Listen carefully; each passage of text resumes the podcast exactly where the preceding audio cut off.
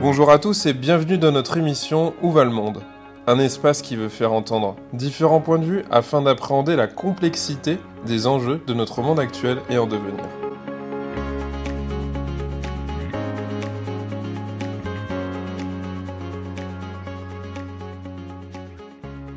Michel Maffezoli, bonjour. Bonjour. On vous reçoit aujourd'hui pour l'émission Où va le monde? Pour commencer, est-ce que vous pourriez euh, vous présenter à, nos auditeurs? Me présenter Oui, vous présenter. Oui, je n'ai rien de particulier à dire. Je suis, j'ai été professeur à la Sorbonne pendant, euh, euh, pendant 35 ans. J'y étais nommé en 81, j'ai pris ma retraite en 2014. Je suis maintenant ce qu'on appelle professeur émérite. en même temps, je suis membre de l'Institut universitaire de France, qui est une instance euh, un peu chic comme ça, où, dans le fond, on, était dégagé de pas mal d'enseignements et on pouvait en même temps écrire.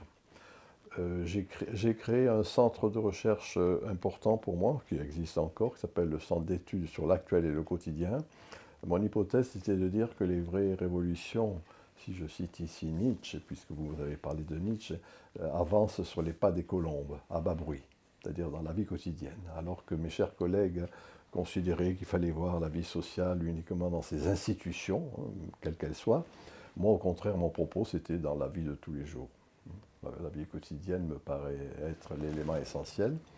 Euh, à côté de cela, euh, j'ai pris la succession d'un de mes maîtres, Gilbert Durand, qui est un anthropologue de l'imaginaire, assez peu connu en France, mais qui a une renommée internationale, et qui euh, et donc je dirige à la Maison des sciences de l'homme le centre d'études sur l'actuel et le quotidien.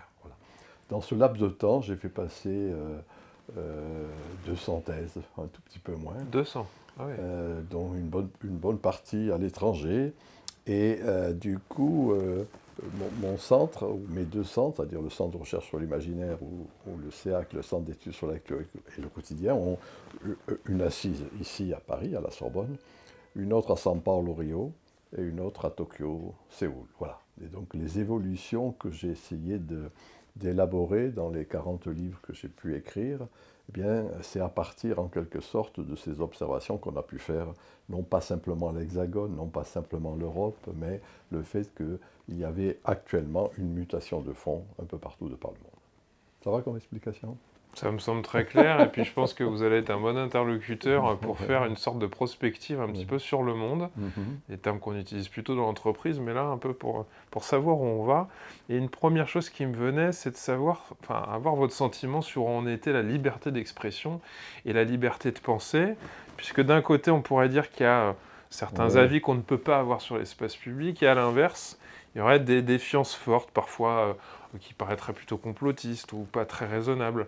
Je me suis demandé comment ça se fait qu'on en est arrivé là, mmh, mmh, mmh. où en est la liberté d'expression et la liberté de penser selon vous Alors, avant de, vous répondre là-dessus, euh, moi, un de mes, pas facile à dire, un de mes dada théoriques, si je puis dire, hein, euh, c'est de rendre attentif qu'à l'encontre de ce qui nous est habituel, c'est-à-dire, euh, je dirais, un linéarisme historique, hein, le mythe du progrès qui a prévalu, le progressisme reste encore pour moi une valeur totalement désuète, mais qui reste forte dans la mentalité et chez les élites en particulier. Au-delà de ça, quand on regarde sur 2000 ans de temps, euh, c'est ça notre champ d'observation des histoires humaines, on voit qu'il y a des, cycles, des époques. Hein, en grec, j'aime beaucoup le grec, euh, époqué, ça veut dire parenthèse. Donc une parenthèse est en train de se fermer, une époque est en train de s'achever et une autre est en train de s'ouvrir. L'époque qui est en train de s'achever, c'est l'époque dite moderne qui a commencé avec le XVIIe siècle, Descartes, s'est conforté avec le XVIIIe siècle, la philosophie des Lumières, s'est structuré au travers du XIXe siècle avec les grands systèmes sociaux, hegeliano-marxistes, pour dire bref, et puis, tant bien que mal, a continué jusqu'à la moitié du siècle dernier, du XXe siècle. Hein, un peu le, siècle dernier n'est pas très original, il, bouffe le capital, si je puis dire, de ce qui s'est élaboré hein, dans les trois siècles précédents. Mmh. Voilà, et euh, actuellement est en train d'émerger quelque chose d'autre, ce que certains, je suis de cela, appellent la postmodernité. Mais entre deux époques, il y a toujours, je dirais, des périodes crépusculaires qui durent quelques décennies, où en quelque sorte on pressent, je dis bien on pressent, les valeurs qui sont en train de s'achever, et on balbutie sur ce qui est en train de naître. Et alors voilà ma réponse à votre question, c'est que dans ces périodes-là, comme ça intermédiaires, les élites au pouvoir, ceux qui ont le pouvoir de dire, de faire, euh, journalistes, euh, politiques, euh, experts de tout genre, continuent la plupart du temps à rester sur les valeurs qui ont marqué l'époque qui s'achève. Et c'est elles qui ont le pouvoir de dire. Et donc, du coup, continue, je dirais, à, rester au, travers de ceux qui ont le pouvoir de dire hein, les grandes valeurs qui ne valent plus grand-chose mais qui sont officielles, sociétés officielles, si je puis dire. Hein. Et euh, si je fais image pour bien me faire comprendre, les astrophysiciens nous expliquent qu'on voit pendant longtemps la lumière d'une étoile morte. Hein. Le foyer s'en est éteint, on continue à voir cette lumière. Mm. Bien, c'est un peu cela qui est en jeu actuellement. Hein. Le, foyer, les lumières, la philosophie des lumières sont devenues quelque peu clignotantes, mais les élites continuent à développer ces grandes valeurs, individualisme, rationalisme, progressisme. Et amusez-vous à voir comment, de toute façon, dans les discours, on entend ça. Hein, ces trois mots que je viens de dire comme étant le, correctness, hein, le politiquement correct, la bien-pensance, etc. Voilà. Alors il y a ça d'un côté. Et puis, euh, il y a toujours une société officieuse, en particulier représentée par les jeunes générations, qui seront la société de demain, qui de mon point de vue est déjà la société d'aujourd'hui, mais cette société officieuse ne se reconnaît plus dans le discours officiel, si je puis dire. Et donc, du coup, euh, ben voilà quoi. Alors, on va qualifier de complotisme, terme que je n'aime pas beaucoup. Oui, c'est le terme à la mode actuellement. J'entends, mais c'est tout simplement quelque chose qui arrive régulièrement, euh, qui est de l'ordre de l'inquisition.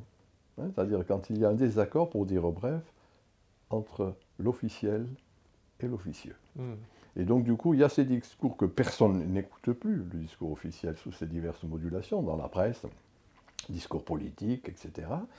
Euh, et en même temps, ce qui émerge, je viens de dire tout à l'heure, c'est un balbutiement. Et donc, euh, voilà un peu le décalage qui existe. Du coup, difficulté euh, de penser, difficulté dans la liberté d'expression, mais d'une certaine manière, ce n'est pas bien grave tout cela. Pour moi, c'est l'indice, encore une fois, qu'il y a une, si je le dis en des termes un peu soutenus, une transmutation épocale. Hein, quelque chose qui vraiment est en train de, changer. Et comme cela arrive, si je me suis bien fait comprendre, chaque quatre siècles. Hmm. Quelque chose de cet ordre. Euh, moi, je me demandais, parce que dans ce que vous dites, on, pourrait se dire que les, jeunes générations sont toujours euh, en train d'interroger et, souvent ne pas se reconnaître dans les, générations précédentes. Bien sûr, Vous situez ça à quand, vous, ce ah, pour moi, c'est dans les années 60 euh, que se fait le décalage du siècle dernier. 64 Berkeley, 68 révolution juvénile euh, en Europe, un peu partout. Et c'est là où... J'allais vous dire, mai 68, ça me faisait penser, j'avais des images de mai 68 en tête. Moi je, suis un vieux 68 ans, mais je ne crache pas dans la soupe. Hein. Je veux dire, il, est de bon ton de cracher dans la soupe. Non, moi je dis, il y a eu, il y a eu à ce moment-là... Euh, euh, une vraie libération dans l'ordre de, manière de penser, d'exister. Un de, mes chers collègues, qui est le premier à écrire sur la condition postmoderne, le euh, philosophe Jean-François Lyotard, disait qu'à ce moment-là, l'élément qui reste de son livre, c'est la fin des grands récits de référence. Marxisme, freudisme, fonctionnalisme. Voilà, ça ne marche plus. Mais ça reste, encore une fois, comme étant euh, les éléments de base du discours officiel. Mmh. Et puis, depuis ces périodes-là, hein, les années 70, 80, etc., on s'est rendu compte qu'on ne se reconnaissait plus dans ces grands systèmes. Même si, je me fais bien comprendre, ces grands systèmes restent officiels. Hein, reste encore une fois le discours euh, qu'il convient de dire. Hein, prenons un exemple très simple. Euh, entendons tous les discours où il est question du progressisme. Si on n'est pas progressiste, on est réactionnaire, par exemple. Mmh. Alors que ce progressisme n'est plus quelque chose qui, est, euh, qui, a, une vraie valeur, je dirais. Mais il n'en reste pas moins que gauche et droite confondues de ce point de vue, hein, soyons clairs. Gauche et droite confondues, euh, il faut être progressiste. Écoutez les discours de politique, du journalisme, machin, des choses. Voilà un peu, je me fais bien mm. comprendre. Hein, oui, oui, j'entends. Et en même temps, le progressisme peut être aussi peut-être une question de point de vue. Qu'est-ce qu'est un progrès finalement C'est ce que je vous disais tout à l'heure, c'est que notre, notre mentalité, ce qu'on a sucé avec le lait maternel, hein, de la petite enfance à l'alma mater universitaire, c'est ce que j'appelais tout à l'heure ce linéarisme. Perspective hegelienne. L'humanité est partie de point A de barbarie et va arriver à un point B de civilisation absolue. Alors que quand on regarde, je dirais, le bon sens et la droite raison réunis, nous oblige à observer qu'il y a des époques. Donc on ne serait pas dans un éternel recommencement nietzschéen, on serait plus... Alors moi, j'aime pas tout à fait le... Vous voyez, en gros, c'est la flèche du temps ouais. hegelienne. À l'opposé, vous avez en effet le cercle nietzschéen, le retour du même. Moi, mon image est un peu différente. C'est ah. ni la flèche, ni le cercle, c'est la spirale. Hein, c'est-à-dire, on voit revenir un certain nombre d'éléments. Je vais vous en donner un élément. Euh, pas exactement au même niveau. Il fut un temps où, d'une manière provocatrice, j'ai écrit un livre sur lequel, d'ailleurs, euh, qui, est très connu, qui s'appelle Le temps des tribus. Ce livre est paru en 1988. et je voulais rendre attentif au fait, je dis bien provocatrice, en, montrant d'une certaine manière qu'on n'était plus dans la République une et indivisible, mais qui était en train de se constituer en effet des tribus, des communautés, alors appelons-le comme on veut, peu importe la matière, mais qui ne se reconnaissaient pas dans les grandes valeurs de la République une et indivisible. Et ces tribus reprenaient des manières d'être anciennes, pas exactement au même niveau. Je m'explique. Les ethnologues, quand ils parlent des tribus, dans les jungles stricto sensu, c'était en quelque sorte pour lutter contre l'adversité animalière, euh, végétale, d'autres tribus, etc. Moi, mon hypothèse était de dire dans les jungles de pierre, que sont nos mégapoles actuellement, Internet aidant, eh bien vous avez de ces petites tribus, alors sexuelles, musicales, religieuses, sportives, euh, vous voyez, bah, tout à l'avenant, suivant vos goûts, hein, qui se retrouvent alors ça reprend l'idée de tribu, mais ce n'est pas le retour du même exactement, c'est la spirale. Hmm. C'est-à-dire quelque chose qui fait qu'on va retrouver l'idée de communauté, Internet aidant, si dire. Voilà un peu, vous voyez, ce n'est pas, progrès, pas un progressisme, on appelle ça, on y reviendra peut-être puisque c'est une de vos questions in fine, euh, ce que certains appellent la philosophie progressive. Moi je suis pour la philosophie progressive. Hein, voilà. La franc-maçonnerie, c'est une philosophie progressive. On, y viendra justement. Et ce n'est pas la progressisme. Vous, vous, avez déjà évoqué à d'autres endroits, sur d'autres scènes, le conformisme logique, euh, pour attacher à Wittgenstein et Durkheim. Vous pouvez nous dire en quoi ça pourrait nous aider un peu à penser ce qui... Oui, c'est juste. Oui, moi, c'est bon, euh, je n'ai pas dit, j'ai occupé pendant 35 ans la chaire de Durkheim à la Sorbonne. Hein. J'étais titulaire de la chaire Durkheim. Voilà. Donc, euh, Durkheim n'était pas un auteur qui me plaisait, pour tout vous avouer, puisque je suis webérien, je suis de tendance nietzschéenne, donc c'était pas... Euh, pas Durkheim, mais j'avais la chair, donc j'étais obligé de lire Durkheim. Et, de préfacer euh, trois ou quatre livres de Durkheim. Et cela dit, euh, pour moi, c'est un auteur important. J'ai bien dit, c'est pas ma tasse de thé, mais c'est un auteur important. Et, dans le travail que je faisais sur Durkheim, j'avais vu cette idée de conformisme logique. C'est de lui, hein, l'expression. Elle n'est pas de moi, cette expression. Euh, Wittgenstein, euh, je ne le connais pas assez pour pouvoir en parler, honnêtement. Mais restons sur Durkheim il y a un autre de mes chers collègues que j'aimais beaucoup aussi, qui s'appelait Lévi-Strauss, qui avait repris une idée semblable. Il disait un effet de structure. Qu'est-ce que ça veut dire, conformisme logique ou effet de structure? C'est-à-dire que au-delà de ce qu'on peut profondément chacun d'entre nous penser, on est pris dans la structure où l'on est. La pensée est bordée, en fait, en gros, délimitée. Par voilà, par ce que vous êtes. Moi, j'ai jamais été de gauche, par exemple les sociologues à l'université étaient de gauche, c'était pas bien de ne pas être de gauche. Vous voyez euh, Et pour moi, ce n'est pas une critique, méfiance vis-à-vis de la gauche. Parce qu'on peut, être, parce qu'on peut être de droite maintenant en tant que sociologue, à notre, à notre époque d'ailleurs J'en suis pas tout à fait sûr. Mais comme je suis plus à l'université, je suis tranquille. Voilà. Non, je donne cet exemple, peu importe. Euh, moi, j'étais de vieille tradition anarchiste, je suis resté un vieil anarchiste. Il y aurait une limite entre ce qu'on a le droit, ce qui serait permis ou pas permis, en fait, c'est ça? Oui, le, correct, le correctness, c'est ça le conformisme logique, hein, la bien-pensance. Alors on dit correctness, qu'est-ce qu'on dit encore? J'en sais rien. Moi, des quantités d'expressions qui traduisent la mmh. même chose. C'est-à-dire qu'on est pris dans un moule. Parce qu'on est, on, est dans, dans, une, dans une extrême liberté apparente, euh, à ce qu'on entend, et en même temps, euh, le politiquement correct. Euh, Exactement, on va répéter ce qu'il convient de dire. Hein. et il est très puissant, parce qu'on voit bien que certaines personnes peuvent disparaître de la scène ben, médiatique sur une phrase, en fait. C'est certain, oui, oui. le, puisque vous semblez connaître Nietzsche, Nietzsche est celui qui l'a inspiré, qui s'appelle euh, qui est Weber, qui, fut euh, un, disciple de Nietzsche, et un auteur, moi qui est assez peu connu en France, mais euh, comme j'ai une formation allemande qui me plaît beaucoup, qui est Georg Simmel. Hein, voilà les trois, Nietzsche, Weber, Simmel. Et ces trois auteurs montraient que la plupart du temps prédominait ce qu'ils appelaient une logique du devoir-être, ce que doit être le monde ce qu'on aimerait qu'il soit. Et donc le discours officiel, c'est parce qu'on est dans cette logique du devoir-être. Et du coup, il n'y a pas de liberté de penser dans cette logique du devoir-être. C'est une attitude très cléricale, somme toute. Mais on voit bien comment, euh, à bien des égards, euh, ce conformisme ne fait que reprendre, euh, j'ai employé le mot tout à l'heure, je le redis, la structure de l'Inquisition. Mais comme vous le dites, justement, ça date pas d'hier. Est-ce que ce n'est pas une nécessité humaine dans nos sociétés qui, à chaque fois. Comme vous, disiez euh, que, justement, vous nous faites entendre que ça ne date pas d'hier, tout ça. Bien sûr, bien sûr.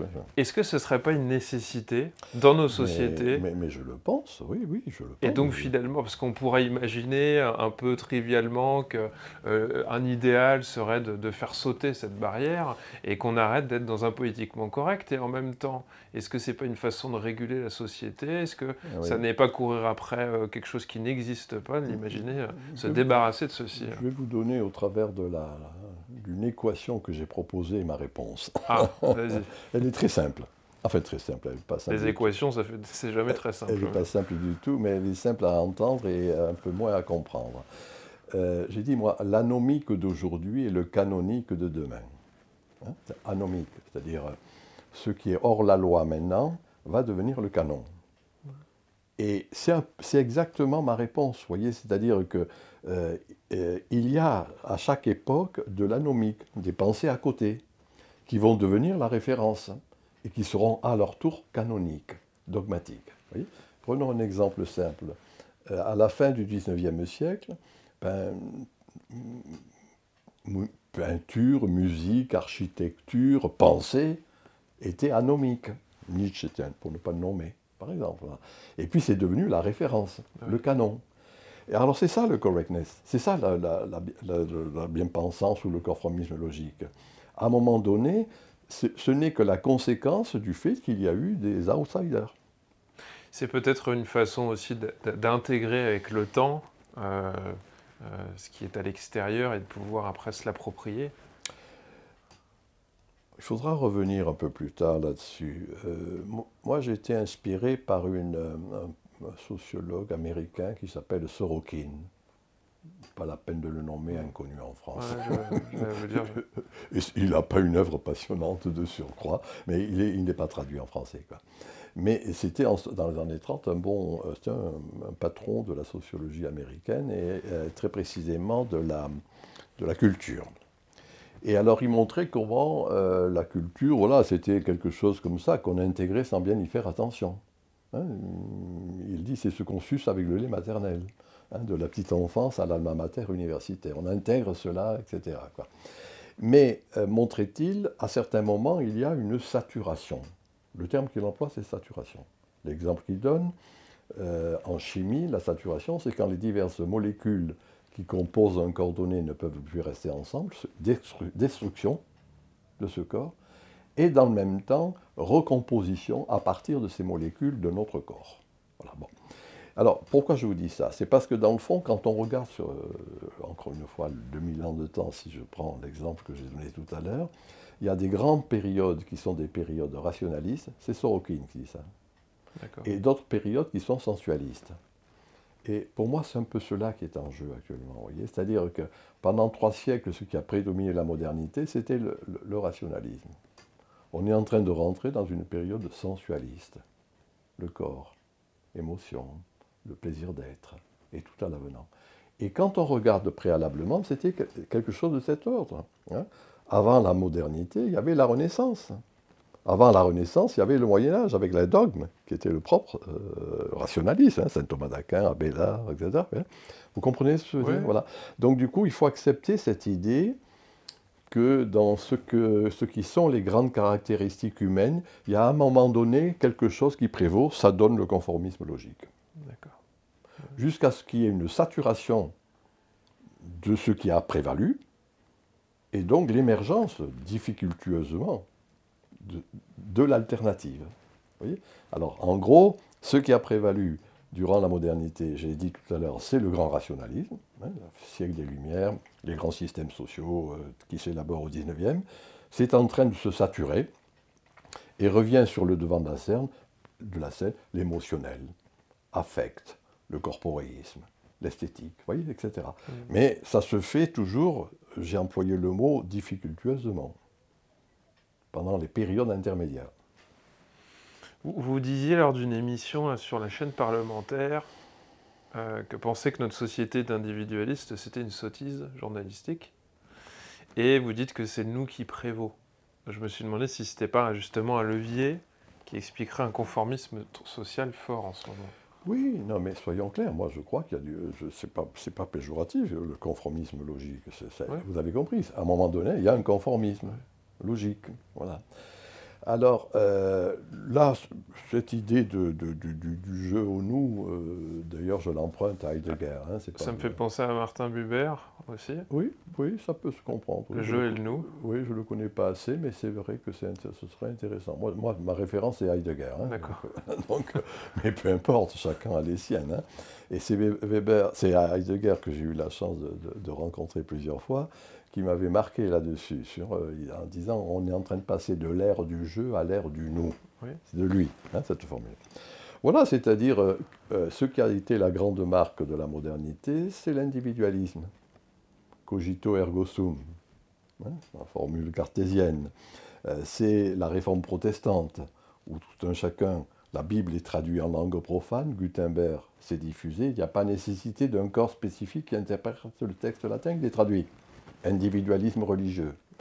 18e siècle, Rousseau, pour ne prendre que celui-ci parmi les philosophes 18e, euh, il montre que ce, qui est le propre même d'une éducation réussie, les mille, pour ne pas nommer son roman, c'est qu'on euh, devient un individu autonome. Autonomos en grec, ça veut dire je suis ma propre loi. Et c'est le fameux contrat social. Donc voilà l'individualisme moderne. Actuellement, hein, tenez, je vais vous le dire de manière imagée, la formule cartésienne, c'est cogito ergo sum in meum. Je pense donc je suis dans la forteresse de mon esprit. Actuellement, les jeunes générations disent je m'éclate. Et dans ce je m'éclate, on a exactement la fin de l'individualisme et le retour pour moi de la notion de personne.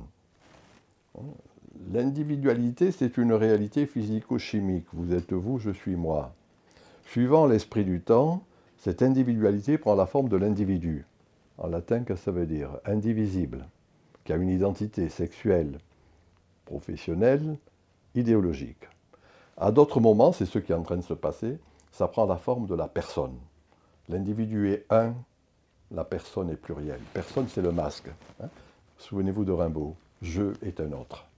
Et donc c'est ça ce que je suis en train de dire, c'est-à-dire que l'individu enferme, et ce fut la belle chose, hein, soyons clairs. Vous avez compris que moi, je ne crache pas dans la soupe. Hein, dire, euh, euh, ce qui s'est passé, c'est passé.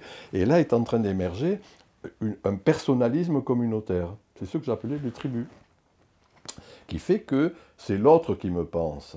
C'est l'autre qui me dit comment je m'habille. C'est l'autre, c'est plus de l'autonomie, c'est de l'hétéronomie qui est dans l'air du temps. En fonction de la tribu, je vais m'habiller comme ma tribu je vais parler comme ma tribu. Hein. Si je suis du 16e ou une racaille de banlieue, il va y avoir une différence, etc. Mais c'est l'autre qui me parle. Je suis pensé par l'autre.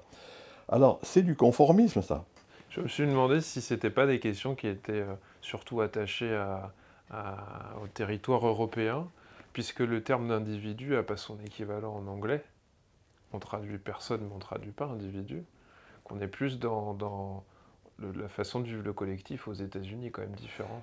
Oui, mais les États-Unis, c'est un problème un peu particulier. Il ne faut pas oublier que les États-Unis, ce sont des bâtards. Hein. Donc, euh, fondamentalement, ils n'ont fait qu'utiliser d'une manière assez fausse les idées européennes. Euh, pour moi, c'est des bâtards. Donc, je n'ai pas envie de parler des États-Unis. Euh, je suis américanoïaque, personnellement. Ah oui, Absolument. je ne connaissais pas le terme. Pardon? Je ne connaissais pas le terme américanoïaque. Ah bon ben...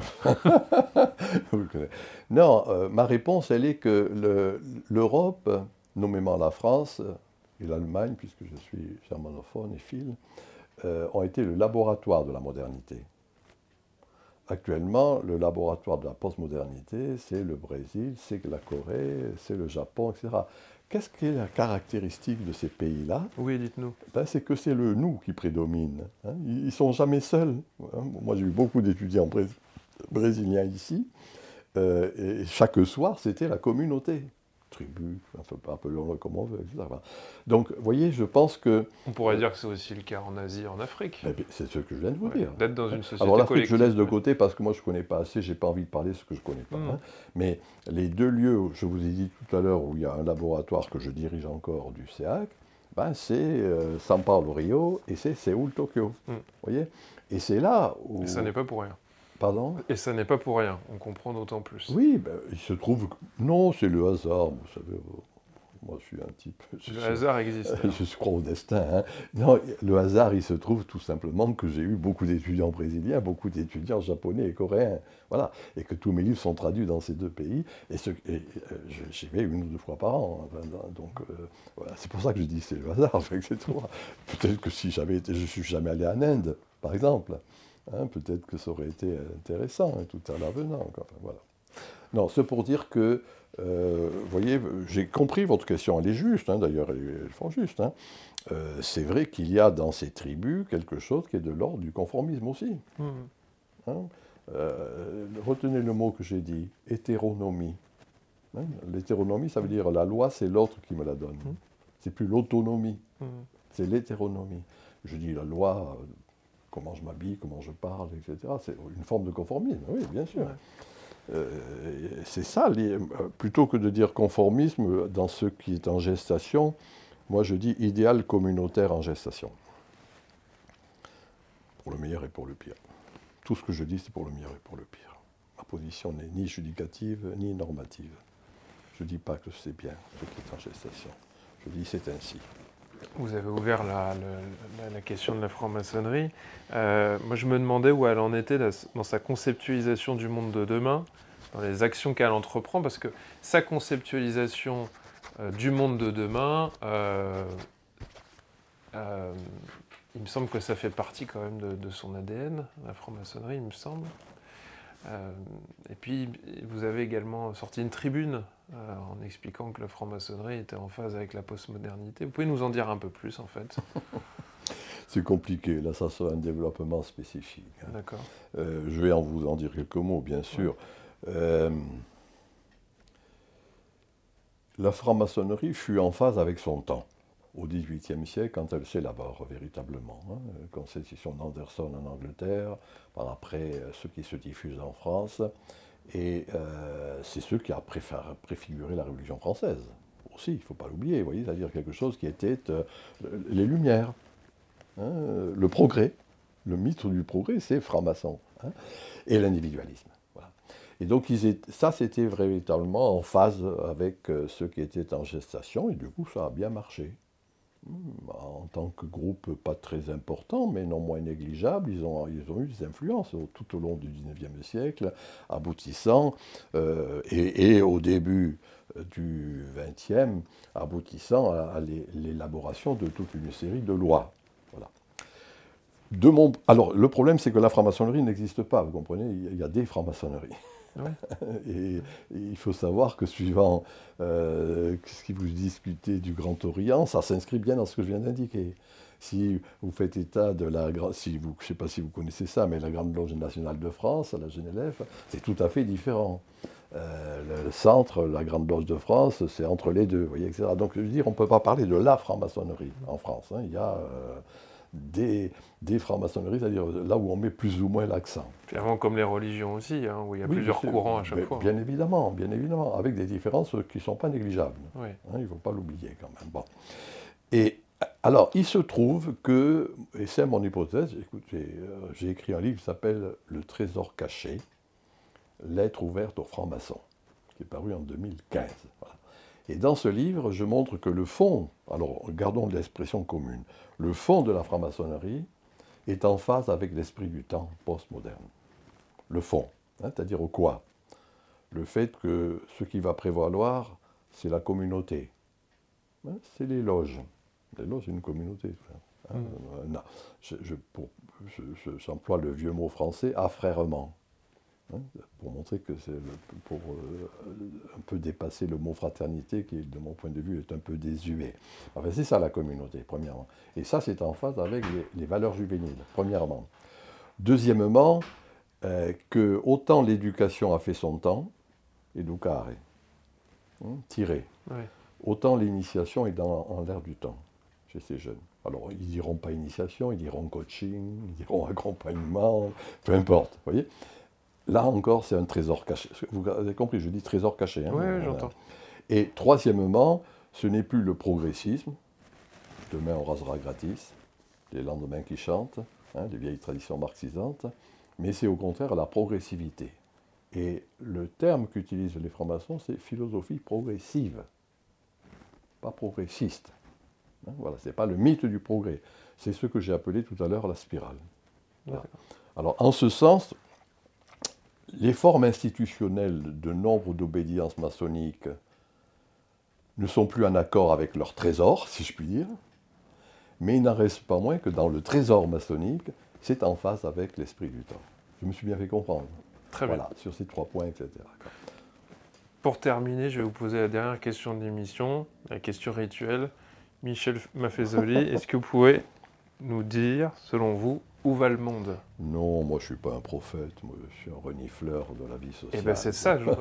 Alors je ne vous demande pas de prendre le rôle de Monsieur Météo ou qu'on fasse un loto, mais euh, simplement qu'est-ce que vous reniflez comme vous dites? Qu'est-ce que vous sentez que je renifle, c'est un truc simple que je vous dis d'ailleurs depuis le début, ce qui peut se résumer de la manière suivante la fin d'un monde n'est pas la fin du monde.